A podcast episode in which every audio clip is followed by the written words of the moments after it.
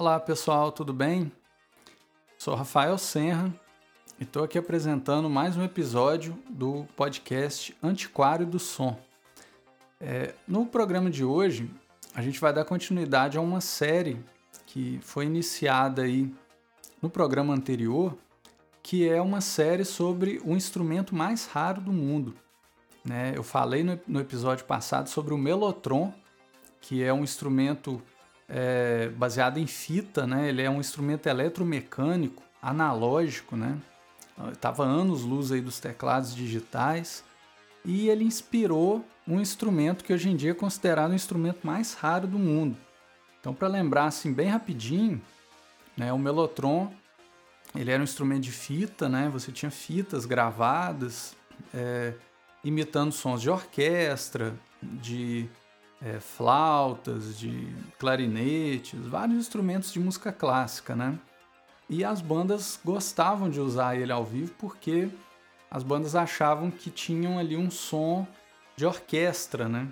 Com o tempo, esse, o, o Melotron, foi, ele, ele, hoje em dia ele é considerado um instrumento de uma identidade sonora própria. Ninguém hoje em dia pensa em usar o Melotron como imitação de orquestra. Hoje em dia você tem aí VSTs que imitam com relativa perfeição o som de orquestra. Mas nessa época não. É, e aí você tinha esses emuladores aí nessa época, né? O Bairotron ele é, era um instrumento muito parecido com o Melotron, né? E ele na época, ali meados dos anos 70, ele foi anunciado como uma inovação, né? uma melhoria em relação ao Melotron. E os músicos da época ficaram loucos, assim, todo mundo queria ter um Bairotron, né? Por quê? Porque o Melotron, basicamente, né, você tem um limite de 8 segundos é, de uma nota. Então, se você quisesse que uma nota se estendesse por mais de 8 segundos no Melotron, era muito complicado. Lógico que depois o Melotron foi tendo outros modelos e eles foram aperfeiçoando isso, mas é, o Melotron ele era muito limitado. E o Bairotron ele usava loops com uma, filha de, uma fita de oito trilhas. Então os sons podiam durar 10 minutos às vezes, né? Uma coisa indefinida. Para a época era quase infinito, né? É, e aí você tinha mudanças, né? O Bairotron ele permitia que você começasse um acorde com um som de violino e você poderia que, é, fazer com que esse som se transformasse num som de viola, num som de violoncelo. Então era um negócio muito sofisticado para a época, né? E aí você tinha é, efeitos sonoros no Bairotron, você tinha som de riacho, som de passarinho, né? E aí é, você podia fazer colagens de som. Então, para a época, ele se tornou um instrumento muito desejado. Ele era leve, ele prometia ser mais barato, é, prometia ter notas longas, timbres melhores, né? E aí, né, vamos lá na origem, né? Como que nasceu o Bairotron? Ele nasceu porque é, ele nasceu no ano de 1974. Tinha um músico desconhecido, um músico de bar, tocava em bares, né? Chamado, tocava em clubes da época, né? Ele chamava-se David Byron e ele tinha um conhecimento de eletrônica, né? Ele era um tecladista e aí ele queria usar, ele, ele viu, assim, ele abriu o Melotron, viu como é que funcionava e falou, pô, legal, né? Bacana esse teclado, mas eu acho que eu consigo melhorar algumas coisas aqui. E aí ele fez uma espécie de um Melotron para ele, né? Era um Melotron de uso pessoal. E aí ele foi tocar num clube chamado Blackwood, né? Esse, esse cara aí, o David Byron. E o empresário deles chamava Ed Cohen. E aí ele ficou sacando assim no show, né? É, esse protótipo aí que o David Byron estava tocando. E aí ele falou, porra, Byron, deixa eu te falar um negócio aqui, cara. É, o som do seu instrumento lembra o Melotron, mas é muito melhor. Aí o David Byron, pois é, eu adaptei e tal, não sei o quê. Aí esse Ed Cohen falou, porra, né? Esse cara é um gênio. Eu vou dar um jeito de divulgar aí esse, esse, esse cara aí, né, que era um, um empregado do, do, Ed Cohen, né, David Barr, vou lançar ele para ganhar dinheiro, né, com isso, né? E aí esse Ed Cohen conseguiu entrar em contato com o Rick Wakeman, que na época ele já era tecladista famosíssimo, né? Ele já tinha tocado no Yes, já tinha dado início à sua carreira solo muito prestigiada, né? E aí, em outubro de 1974, o, o, na cidade de Connecticut, o Ed Cohen conseguiu que o Rick Wakeman ouvisse o, o Byrotron. Ele pegou esse protótipo do David Byron, né, levou o Rick Wakeman lá e falou, Rick, toca aí e vê o que, que você acha, né? Aí o Rick Wakeman tocou, né? Ele estava lá em Connecticut porque ele ia fazer um show, né? O Rick Wakeman, ele aproveitou para conhecer esse teclado e ele ficou fascinado. Ele falou: Nossa, esse teclado é muito mais suave que o Mellotron, né? Ele é suave, ele a tocabilidade dele é muito boa, né? Você tem uma variedade assim quando você vai tocar. Você não precisa ficar preocupado que a fita tá acabando, que você tem 8 segundos, né? E aí ele chegou pro David Barr e falou: Ó, oh, o negócio é o seguinte, cara, eu tô impressionado. Esse loop indefinido de fita é fantástico, o som é muito bom falou assim, cara, você não quer ganhar um dinheiro, não? Porque se você quiser, eu financio a fabricação do Bairotron. Então o David Barry se associou com o Rick Wakeman e eles falaram, porra, vamos fazer esse teclado, teclado para arrebentar a boca do balão. E aí o que, que a dupla fez? Eles começaram a divulgar o teclado antes dele ter sido produzido. Porque eles pensaram, porra, não tem como dar errado. Tá todo mundo querendo o Melotron, esse teclado é muito melhor que o Melotron, ele é mais leve, ele tem um som melhor tal. Porra, vão divulgar já, né? Então, em 1976, né, eles já começaram a divulgar e não bastasse a divulgação, os malucos começaram a botar para vender. Você tinha pré-venda, né? Então, entre valores aí que oscilavam entre 1.500 a 3 mil dólares, né? Eles falavam, ó, oh, estamos vendendo aqui o Byrotron, né? Você que é, curte o Melotron, nós estamos vendendo aqui esse teclado, ele é mais barato que o Melotron e não tem limite, você pode tocar a nota infinitamente. Aí teve pedidos de clientes de todo o mundo, né? Pra vocês terem ideia, ao mesmo tempo que teve gente do mundo inteiro pedindo o teclado, alguns dos pedidos antecipados foram de gente como Kate Emerson, como Elton John, como John Lennon, Paul McCartney, os Beach Boys, Rod Stewart, Led Zeppelin. Então, assim, todo mundo queria um Bairotron. Né? A nata da música queria um Bairotron. Né? É... Porque o pessoal estava cansado do Melotron. Eles, o pessoal reclamava que o Melotron era pesado. Você levava ele para o palco. É, se você tinha, por exemplo, umidade, estava chovendo, isso influenciava no, no timbre, naquela coisa da fita, porque eram fitas magnéticas, né? E aí você tem aquela fumaça de gelo seco. Tudo isso influenciava no Melotron. O Melotron poderia estragar. O Melotron, na verdade, ele não era um instrumento bom para você levar para o palco. Ele era um instrumento bom para você tocar no estúdio.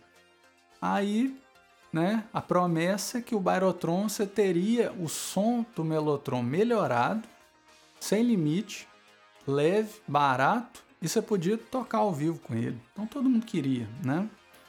E aí começaram os. Né, aí a ideia foi para o mundo real, né? E aí a gente começou a ver que né, todo mundo viu que esse sonho maravilhoso aí, na verdade, tinha pés de barro, né?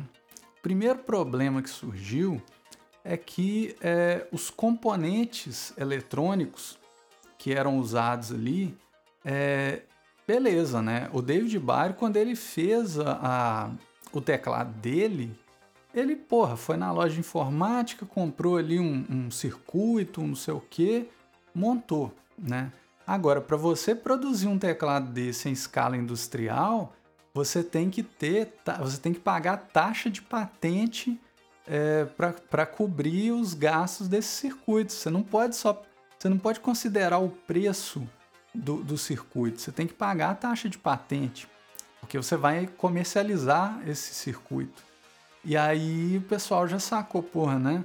O cara fazer um para ele ali sem pagar isso é uma coisa. Agora você produzir ele em escala industrial, então já veio uma sobretaxa ali que eles não estavam esperando, né? E aí o Rick Wakeman ele pensou um negócio muito grandiloquente, né? Então ele falou, não, a gente vai contratar músicos, é, a gente vai contratar orquestras, né? Eles contrataram a London Symphony Orchestra, né? Os coros lá de Nottingham Town, né? Lá tudo na Inglaterra. É, próprio Rick Wakeman gravou sons de órgão, né? Com um órgão de igreja que foi usado pelos Rolling Stones, pelo The Who. Então todos os timbres eles foram gravados com o que se tinha de mais sofisticado e de mais é, enfim, né? Não é uma sofisticação tecnológica, uma sofisticação de a melhor orquestra, o lugar que tinha melhor acústica. E isso ficou muito caro. Ficou muito caro. E eles já tinham vendido os teclados na pré-venda, né? Então, Cesar, você que estava me ouvindo, há de imaginar que botaram um teclado na pré-venda com um, um, valor barato e começaram a gastar para fazer ele, né? Então, assim, entre 1975 e 1977, é, eles receberam mais de mil pedidos do Bairotron, né? E aí você vai me perguntar, tá, mas quanto Bairotron, quantos Bairotrons foram colocados à venda, assim, em lojas, no comércio, né? Aí a resposta é, é a seguinte, nenhum, né? Nenhum Bairotron foi colocado à venda comercialmente, né? Alguns músicos que compraram nessa pré-venda receberam o Bairotron. Foram alguns poucos sortudos, né? O Edgar Froese, do Tangerine Dream, foi um dos que conseguiu receber um Bairotron, né? O Rick Wakeman, que era o financiador, ele, tinha, ele conseguiu quatro Bairotrons. E o David Bairo, que é o criador, ele tinha um também, né? É...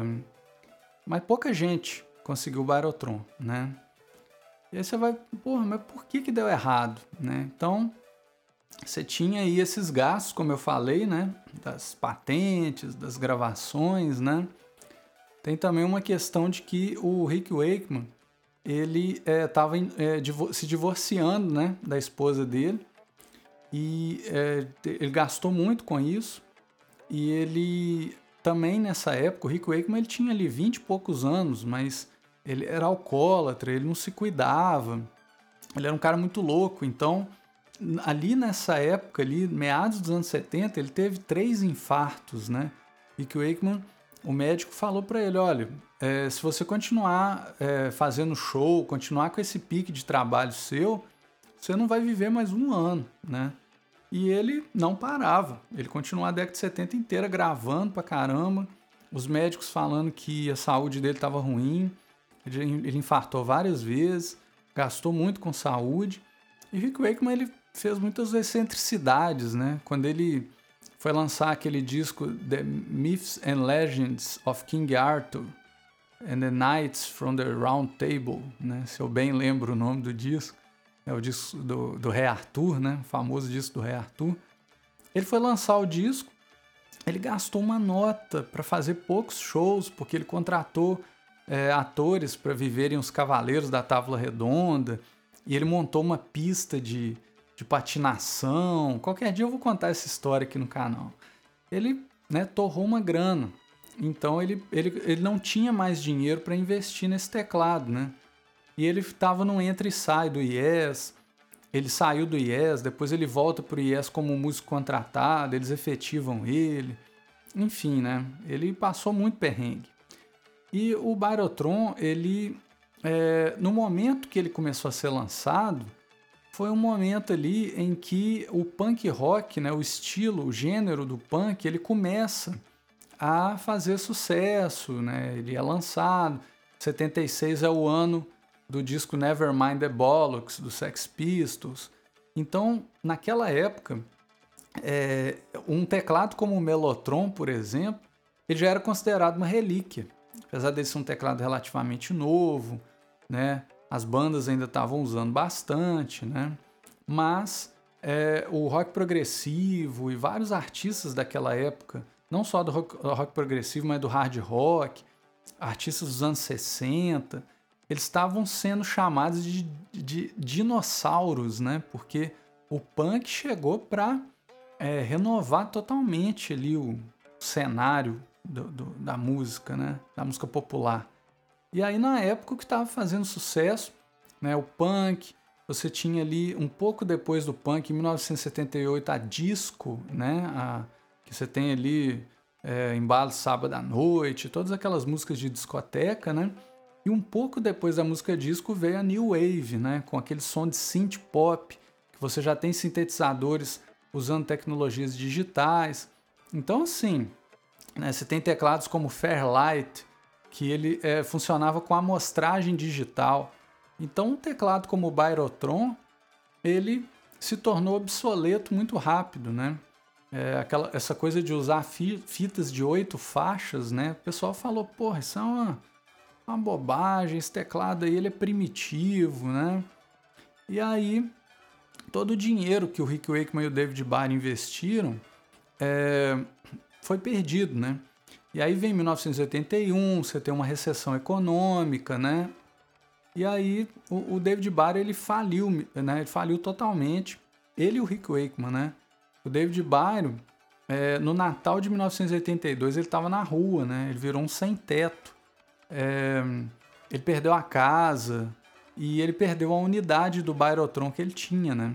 O Rick Wakeman também não foi diferente. O Rick Wakeman foi morar na rua nessa época. O Rick Wakeman ele perdeu todos aqueles teclados que ele tinha, aqueles Melotrons, Moog, é, a, capa, a capa brilhante.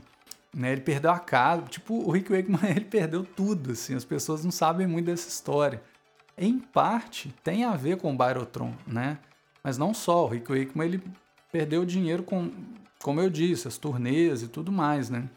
Eles, é, ele, o Wakeman e o Byron, eles ficaram financeiramente arruinados durante esse projeto, né?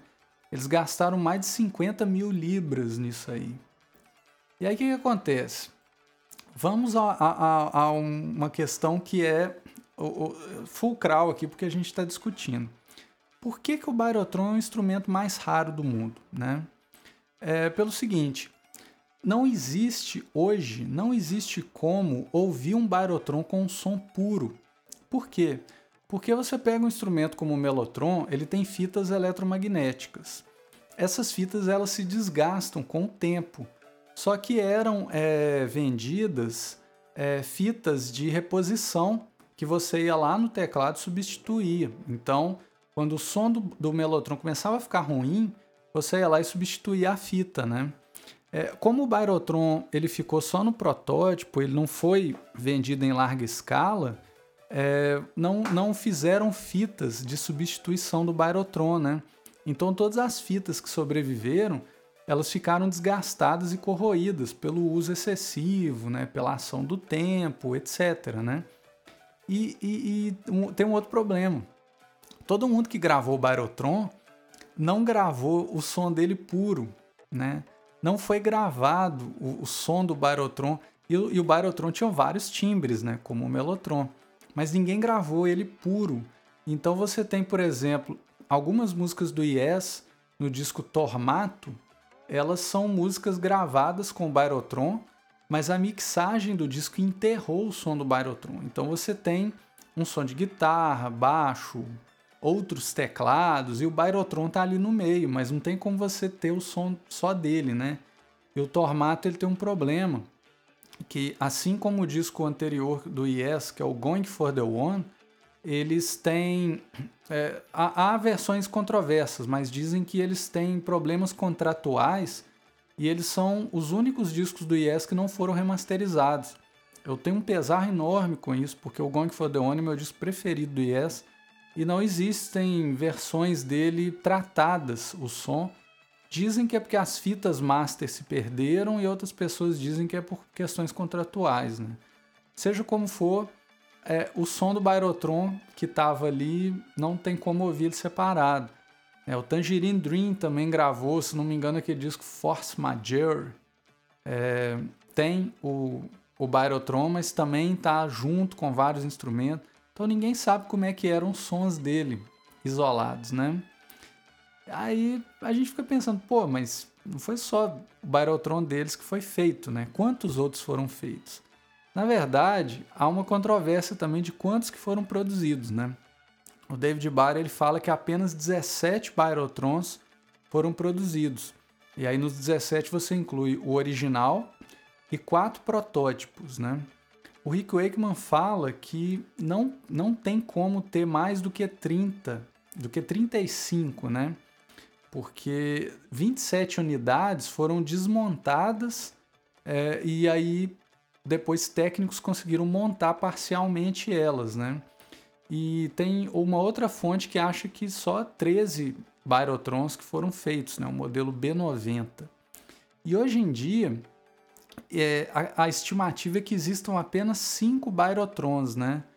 E apenas dois deles é, são máquinas completas, né? Porque os outros é, três Byrotrons eles são incompletos, eles não têm as fitas, né? Então, é, enfim, né? E as fitas estão desgastadas com o tempo, né? Então, olha para você, vocês verem como que o teclado é raro, né? Em 1979, uma época que o Byrotron ainda é, era havia expectativa dele ser lançado, né?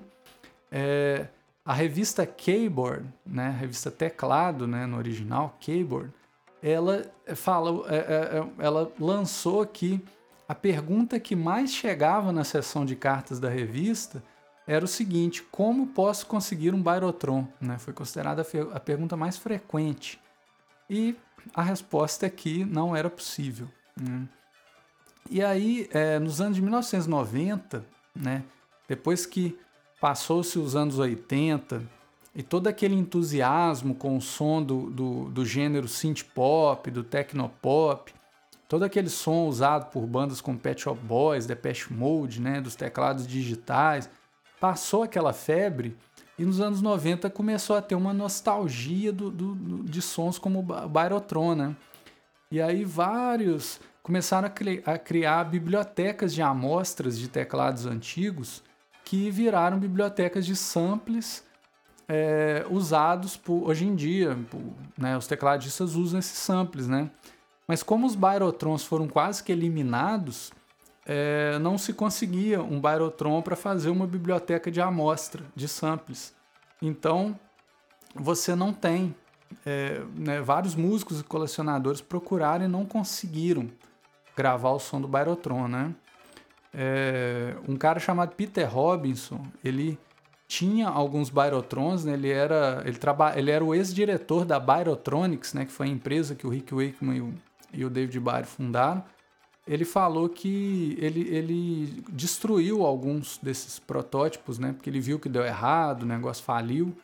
E ele pensou, pô, se eu imaginasse que teria um interesse no futuro, eu teria preservado pelo menos um, né? E o próprio Rick Wakeman, ele lamenta muito isso aí também. Ele fala que ele não tem Byrotron, ele teve quatro, né? Ele perdeu todos porque ele faliu. É, e ele usou ao vivo o Byrotron. Ele usou na turnê do Going for the One, na turnê do disco Tormato. Ele, ele usou no, no disco Tormato, ele gravou com o Byrotron, né? É, e ele fala que dos Byrotrons dele, dois foram roubados e dois ficaram danificados sem possibilidade de reparo, né? É, e aí ele fala que era um som, né? Aí ele lamenta, porque ele fala, porra, era um som muito diferente, era até diferente do Melotron, era um som muito único, né? Se eu soubesse, se eu, se eu imaginasse que é, haveria um, um, um né, a regra dos 10 anos que ele fala, né, que depois de 10 anos um monte de coisas que eram consideradas obsoletas e tudo, elas voltam a ser, voltam à baila, né? E ele fala, porra, se eu soubesse, eu teria preservado esse instrumento, né? É um grande erro que as pessoas cometem, né? Quando alguém apresenta um novo instrumento, as pessoas acham que tudo que foi feito antes é uma porcaria, né? E aí ele fala, porra, as bandas atuais estão querendo comprar todo o equipamento dos anos 70 e 80, né? Você pega aí músicos novos, é, músicos que estão aí começando a carreira, é, se eles têm condição, esses músicos pagam fortunas para ter um, um, um, amplificador valvulado, para ter um teclado analógico estilo vintage, né? Hoje em dia a gente tem esse rótulo vintage para essas coisas antigas, né? É, então, assim, é, só que o Byrotron não tem jeito, não tem jeito de comprar, porque ele tem uma peculiaridade, né? Você não pode reconstruir um instrumento desse, né? porque é, ele é raro, porque ele, ele a, a, raridade por trás dele é porque te, houveram circunstâncias naturais que determinaram que ele não pode mais ser feito, né? Então, você pode comprar uma carcaça de um Bairotron antigo, você pode dar sorte ou, ou desembolsar uma nota para ter um Bairotron, um dos dois Bairotrons que existem que são completos, né? Mas as fitas dentro dele estão deterioradas, então não vai adiantar nada, né? Então, todas aquelas gravações que o Rick Wakeman fez com o órgão de igreja, com a London Symphony Orchestra, com os coros de Nottingham, é, não tem, né? Isso foi perdido. Então não adianta, você pode gravar uma outra biblioteca de samples, mas não vai ser o Bairotron, vai ser outra coisa. Então é por isso que o Bairotron é o instrumento mais raro do mundo, né? Porque essas fitas elas foram deterioradas. Se alguém tivesse pegado alguma dessas fitas e guardado em condições climáticas adequadas, congelado num freezer, alguma coisa assim, talvez nós teríamos hoje em dia como reproduzir o som do Bairotron. Mas para nós do século 21, a gente vai ficar com esse mistério. A gente nunca vai saber como que é o som desse teclado. É uma coisa bem frustrante, né?